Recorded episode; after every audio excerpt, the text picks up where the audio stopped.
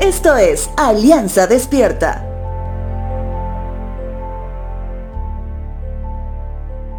Ya en los últimos capítulos de la segunda carta del apóstol Pablo a los creyentes de Corinto, él se perfila no solo como pastor, sino también como un padre, ya que la intención inicial de la escritura de esta epístola es que alguien con verdadera autoridad pueda hacer notar a esta iglesia lo que debían hacer, lo que debían dejar de hacer y cómo deberían ver su crecimiento hasta llegar a la madurez plena conforme a las escrituras.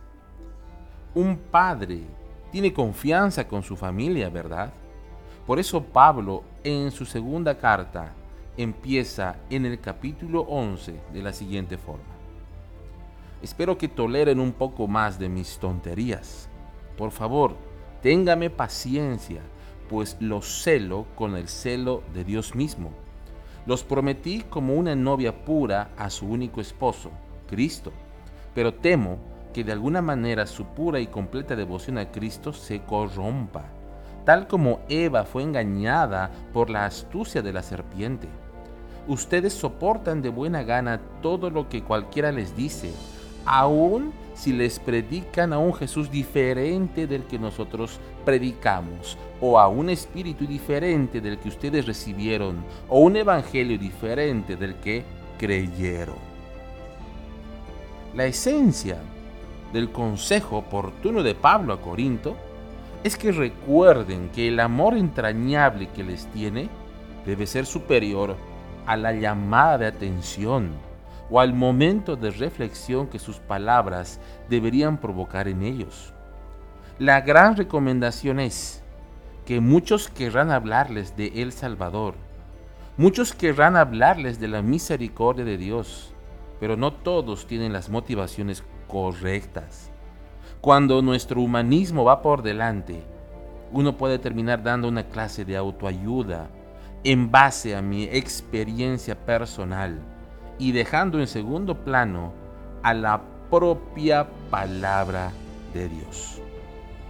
En los versos 12 y 14 dice, pero seguiré haciendo lo que siempre he hecho.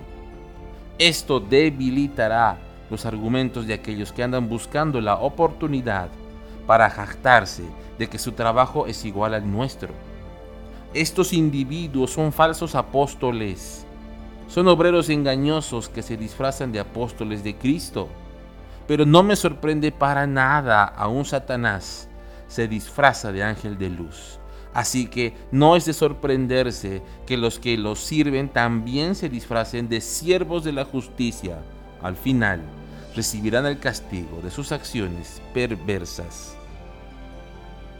Pablo afirma que él seguirá haciendo lo mismo ¿Y eso qué es?